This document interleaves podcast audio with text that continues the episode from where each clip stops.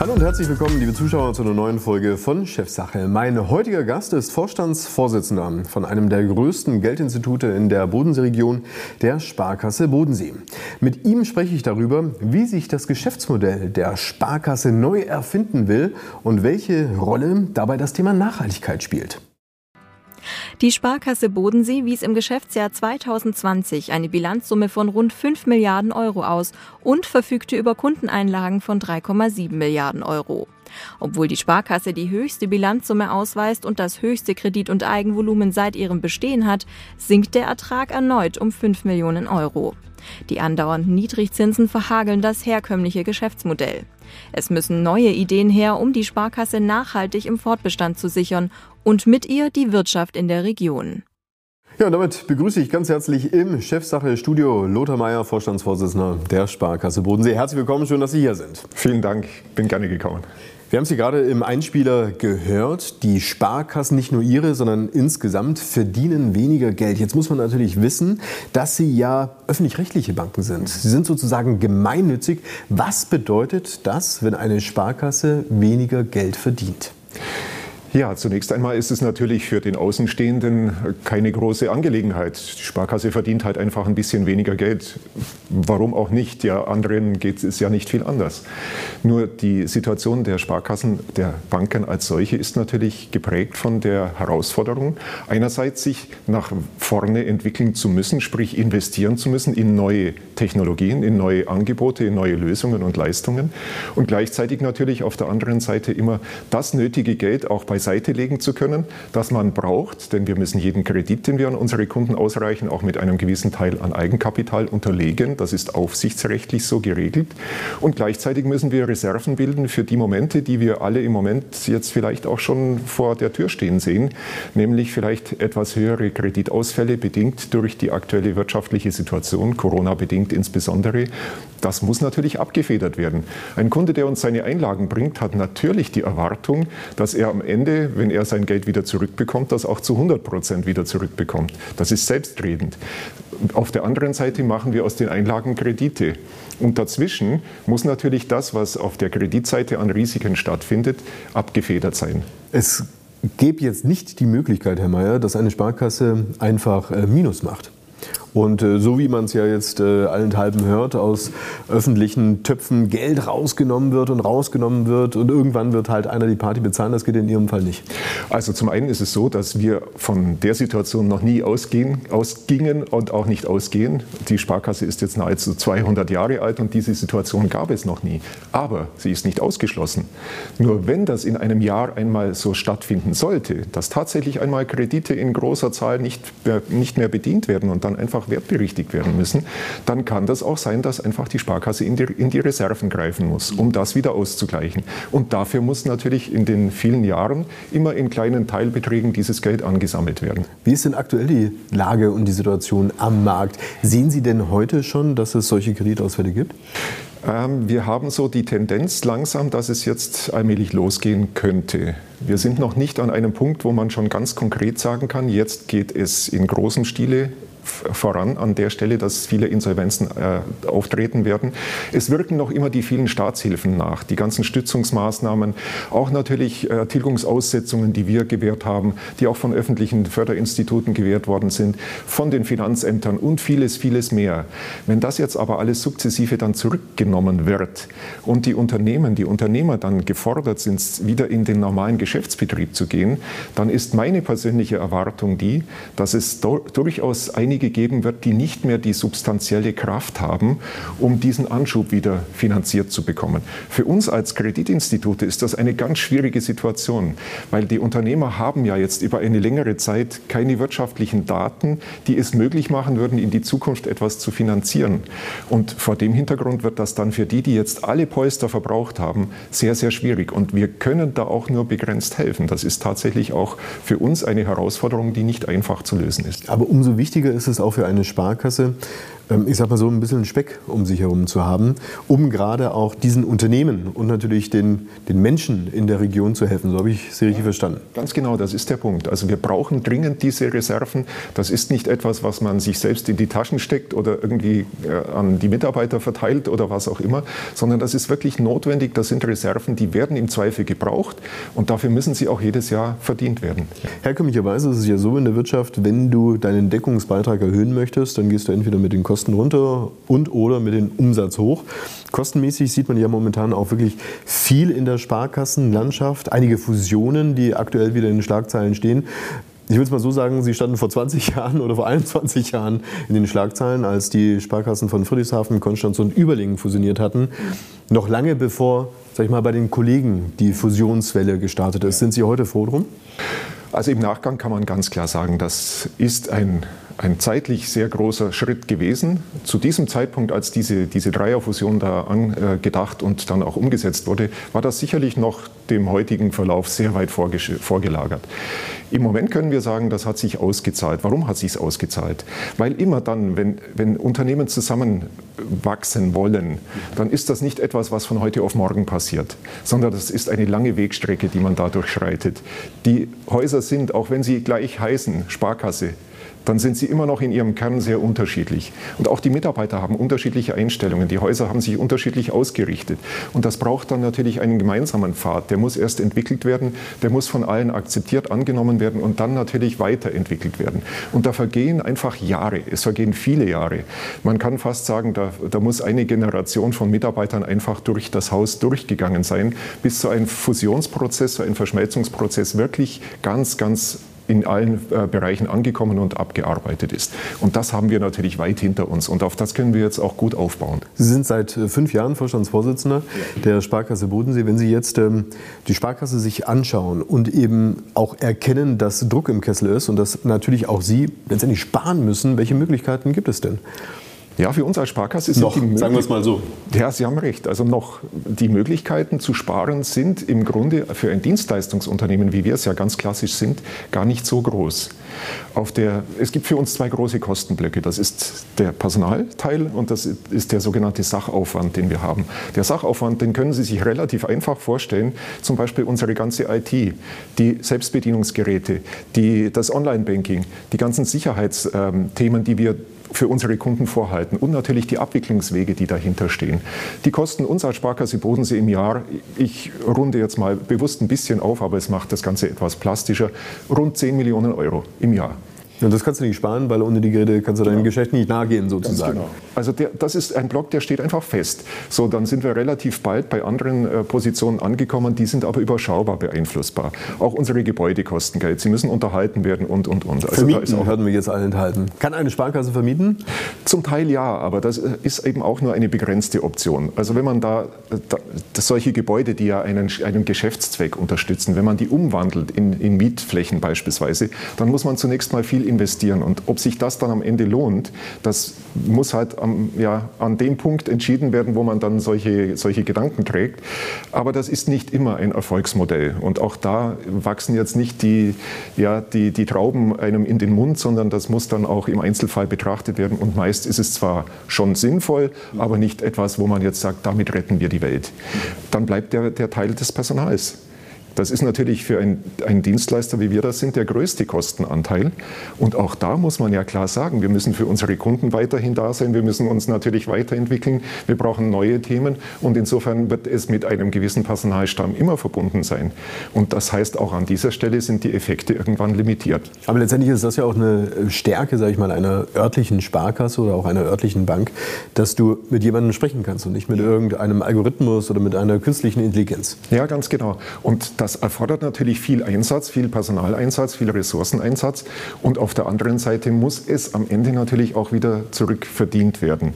Also wenn man in einem Unternehmen etwas kauft, wenn man in einen Werkstattbetrieb zum Beispiel geht, ja, dann, dann bringt man sein Auto hin und dann bekommt man eine Rechnung und da steht dann drauf, so viele Stundeneinheiten wurden dafür verbraucht und das kostet einfach so viel.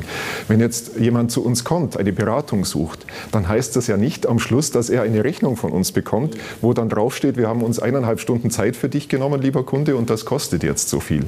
Am Ende ist für uns natürlich nur dann etwas von dem Aufwand wieder gedeckt, wenn der Kunde auch tatsächlich ein Produkt unserer Sparkasse oder aus unserem Verbund nutzt. Dann kann ich aber auch ähm, unterm Strich ablesen, dass Sie jetzt nicht davon ausgehen, dass irgendwann die Zinsen wieder nach oben gehen und Sie wieder mehr Geld verdienen können. Davon gehen wir in der Tat im Moment nicht aus. Das hat viele Gründe, aber ich glaube, sie sind auch durchaus plausibel. Wir müssen einfach davon ausgehen, dass diese Gesamtlast, die natürlich auf dem öffentlichen Sektor vorwiegend liegt, was ja, Finanzierungen, Finanzierungsbedarf und natürlich Verschuldungen auch betrifft, dass die europaweit, weltweit so groß ist, dass mit steigenden Zinsen da relativ äh, schwierig umzugehen wäre. In vielen, in vielen Staaten zumindest. Das heißt, es gibt also einen gewissen, einen gewissen Bedarf schon, die Zinsen nicht äh, allzu weit steigen zu lassen. Ja. Und das würde dann unterm Strich bedeuten, dass beispielsweise eine Bombe platzt. Und das kann nicht im Interesse aller sein. Lassen Sie uns das mal, mal nach vorne schauen. Also wie kann sich jetzt eine Sparkasse, die ja einen ureigensten Zweck hat, ja. neu erfinden, um etwas auf der Ertragsseite auch im Interesse aller Menschen in der Region verändern zu können? Ja, das ist in der Tat eine große Herausforderung, aber eine Herausforderung, die jedes regional tätige Institut ja auch vor sich hat.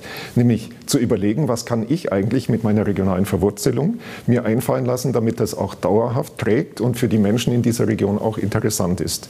Und an genau dem Punkt waren wir auch. Wir mussten auch nachdenken, was ist denn das, was uns in die Zukunft tragen kann? Und dann muss man sich seiner Stärken zunächst einmal bewusst sein. Und wir als Sparkasse Bodensee sind beispielsweise an dieses Thema so herangegangen, dass wir festgestellt haben, ja, wir haben ja, Sie haben vorher von, der Fusion gesprochen, wir haben einen ganz großen Teil dieser Bodenseeregion als unser Geschäftsgebiet. Und in diesem Geschäftsgebiet sind wir tätig, da sind wir zu Hause. Und wir haben für uns festgestellt, natürlich ist das auch diese Stärke, die wir haben. Die Menschen, Menschen, die hier wohnen und leben, die sind ja auch hier zu Hause und gewohnt und gelebt wird immer regional. Die Sparkasse ist auch regional. Und so hatten wir ganz schnell einen Link, der uns gezeigt hat, ja Moment, da ist eine große Idee natürlich auch dahinter. Und so haben wir für uns entschieden, eine, eine neue Dachmarke zu kreieren, Leben am Bodensee, unter der wir alle Initiativen, die das Thema Leben, Wohnen, bauen, finanzieren, verwalten, mieten und, und, und vieles, vieles mehr zusammenfasst und einfach den Menschen zu, zugänglich macht.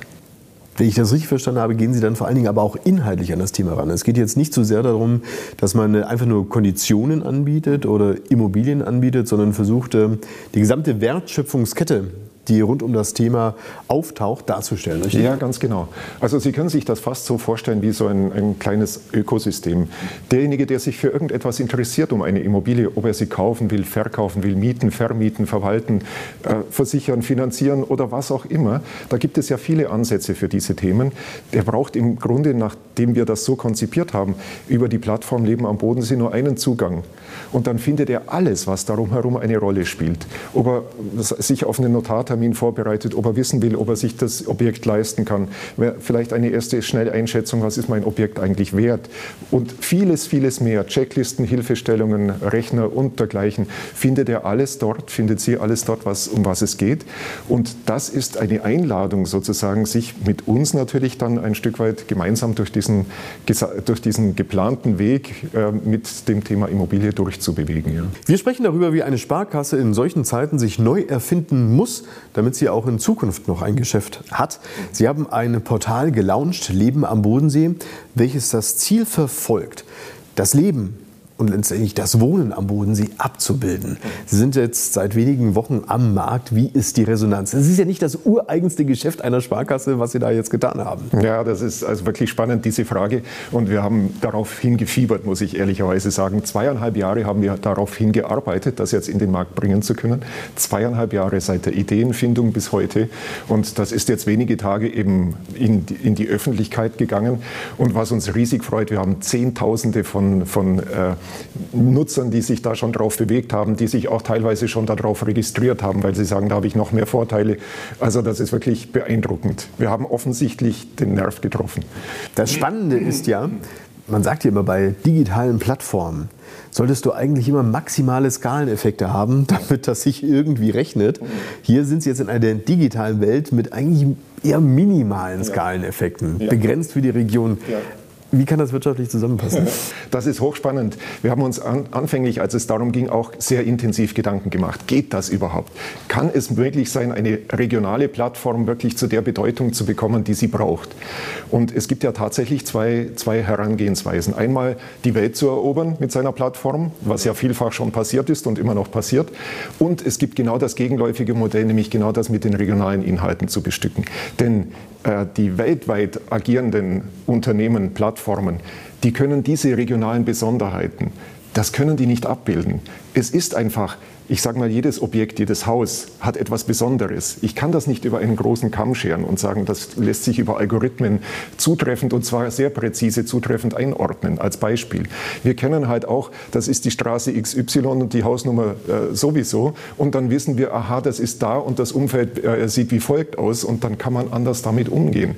Und das sind die Stärken und deswegen glaube ich, in diesem Falle ist ein regionales Netzwerk, eine regionale Plattform sehr wohl das absolut Beste, was es gibt. Liebe Zuschauer, jetzt nach der Vorrede möchte ich Ihnen zumindest mal einen kleinen Einblick zu der neuen Plattform Leben am Bodensee geben. Das neue Portal Leben am Bodensee unterscheidet sich von bereits bekannten Immobilienwebsites und lässt sich intuitiv bedienen.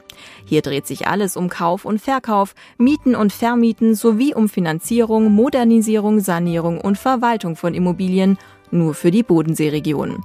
Zusätzlich werden weitere Services wie Handwerkerleistungen angeboten. Hauptkern des Portals bildet der sogenannte Immo-Guide, welcher die Nutzer als digitaler Projektmanager Schritt für Schritt durch ihr jeweiliges Immobilienprojekt führt, damit der Traum vom Eigenheim kein Traum bleibt. So, jetzt haben wir ein paar Einblicke, kann ja jeder selbst draufgehen und ja. sich das Ganze mal anschauen. Ich könnte mir vorstellen, dass auch in Ihrer Branche bei den anderen Sparkassen und Banken dann natürlich draufgeschaut wird. Was macht denn der Lothar Meier da mit seinem Team? Wie ist denn so die Resonanz von den Mitbewerbern, von der Konkurrenz? Ja, also ich äh, nehme im Moment mal erst in erster Linie die, die Reaktionen meiner Kollegen von den Sparkassen in Deutschland wahr. Und nachdem das ja schon ein Stück weit auch in der Vorphase in, in diese Runde kam, stelle ich fest, das Interesse ist riesig, mhm. weil es tatsächlich offensichtlich immer wieder in den Regionen genau solche Herausforderungen zu bewältigen gibt. Und ich denke, dass wir im Augenblick mit, diesem, mit dieser Lösung, die wir da geschaffen haben, wirklich führend sind. Also das ist jetzt so, so richtig, also ich bin nicht derjenige, der gleich in Schwärmen kommt für seine Dinge, aber das ist so ein richtig, richtig Gutes äh, geworden. Und da da spüre ich jetzt eben, dass andere Sparkassen anfragen und sagen, könnten wir das denn von euch auch übernehmen? Wie groß sind denn die kritischen Stimmen? Also von, sag ich mal, anderen Unternehmen am Markt, die sagen, na ja, also die Sparkasse, die setzt sich da jetzt auf ein Thema drauf, was doch eigentlich die Privatwirtschaft machen sollte. Was weiß ich, irgendein großer Makler oder irgendwas dergleichen oder Handwerksbetriebe. Also zum einen ist es so, dass wir die Handwerksbetriebe auch auf der Plattform integriert haben. Ja. Das heißt also, wenn Sie jetzt heute eine Leistung suchen, Sie, Sie ziehen zum Beispiel in diese Region, Sie wählen die Plattform Leben am Bodensee und dann sagen Sie, ich habe jetzt was gefunden und ich möchte es zum Beispiel renovieren lassen. Dann können Sie sich über unsere Plattform, wir kooperieren hier mit einem regionalen Netzwerk, wir sind handwerk.de, können Sie sich dann die Handwerker in Ihrer Nähe suchen, sich anzeigen lassen, denn die werden dann auch von anderen Nutzern, die auf der Plattform unterwegs sind, auch bewertet. Und dann haben sie schon mal eine, eine gewisse Vorauswahl, äh, die sie da vorgenommen bekommen. Und so helfen wir auch dem regionalen Handwerk. Das heißt, da ist überhaupt keine Konkurrenz. Wenn Sie jetzt an andere Makler beispielsweise denken, da ist eine Konkurrenz nicht auszuschließen. Wir haben aber in der Vergangenheit ja auch Immobilien gemakelt. Nur wir präsentieren das jetzt natürlich in einer ganz anderen Dimension und Qualität. Und gleichzeitig ist es auch so, dass wir natürlich natürlich auch andere Makler dazu einladen, mit uns hier an dieser Stelle zu kooperieren. Denn ein, ein, großes Angebot macht natürlich eine, eine Plattform, wie, sie, wie wir sie jetzt haben, immer attraktiver. Und wenn, wenn immer mehr Anbieter auch sich dieser, dieses Vorteils bewusst werden, dann lässt sich daraus natürlich auch für die Region noch Zusätzliches schaffen. Also ich sehe das weniger unter dem Aspekt Konkurrenz, sondern vielmehr als Einladung an andere, da mitzumachen. Würden Sie denn sagen, dass das im Prinzip auch das Modell ist für die Nachhaltigkeit der Zukunft. Dass du nicht mehr dein eigenes Süppchen sozusagen kochst, sondern dass du immer versuchst, ja mit Partnern gemeinsam etwas zu verändern, weil du allein sowieso keine Chance hast. Ja, das ist genau das, was, was ich auch damit verbinde und was ich darunter verstehe. Wir brauchen Netzwerke, wir müssen uns miteinander verbinden, wir müssen die, die Werte, die jeder mitbringt, so bestmöglich zur Wirkung bringen, dass es einfach im Gemeinsamen nochmal einen Schritt nach vorne gibt. Und da ist zum Beispiel eben genau das jetzt möglich. Sehen Sie, das Stichwort Nachhaltigkeit wird hier bisweilen auch sehr inflationär benutzt. Auch in Ihrer Branche, da gibt es Nachhaltigkeitsfonds und dieses, jenes und so weiter. Ich habe manchmal den Eindruck, dass ähm, manches draufsteht, was nicht wirklich drin ist. Können Sie das bestätigen? Ja gut, das ist immer natürlich, das Angebot ist vielfältig, das sage ich auch, ja. Und wir müssen dann, wenn wir unseren Kunden das näher bringen, schon eine Vorauswahl getroffen haben, sodass wir möglichst natürlich sehr qualitativ hochwertiges Angebot auch stellen können. Aber ja, es stimmt. Es wird wie in vieler Hinsicht, es wird halt schnell gelabelt und man sagt dann, ja, das ist auch nachhaltig. Es ist nicht alles nachhaltig. Ja, das ist richtig. Wir geben Acht darauf, dass das, was bei unseren Kunden ankommt, das aber auch tatsächlich ist. Und selbst das ist nicht einfach, denn von heute auf morgen wird nicht die Welt auf einmal nachhaltig. Wo sollen die ganzen Angebote, die die Kunden jetzt vielleicht verstärkt nachfragen, denn in dieser Zahl auf einmal herkommen? Wir müssen uns als Gesellschaft, als Wirtschaft und ja insgesamt natürlich äh, erstmal auf diesen Weg aufmachen und dahin bewegen, dass man wirklich sagen kann, wir sind auf diesem Weg. Was jetzt passiert, ist eine Orientierung und das ist auch gut so.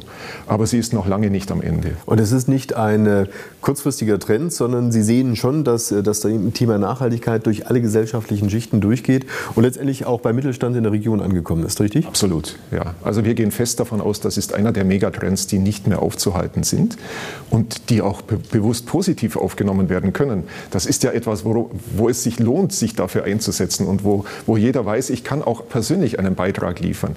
Wir haben beispielsweise eine zweite Plattform äh, gelauncht, beziehungsweise nicht, nein, es stimmt nicht, in ein paar Tagen wird das der Fall sein, wo es einfach eine Nachhaltigkeitsplattform von uns gibt, wo jeder Bürger sich zum Beispiel seinen eigenen CO2-Fußabdruck berechnen kann. Er bekommt dann gleich Hinweise, äh, wo, wo bin ich denn vielleicht auffällig, wo bin ich schon ganz gut und was kann ich denn tun, damit ich es besser machen kann.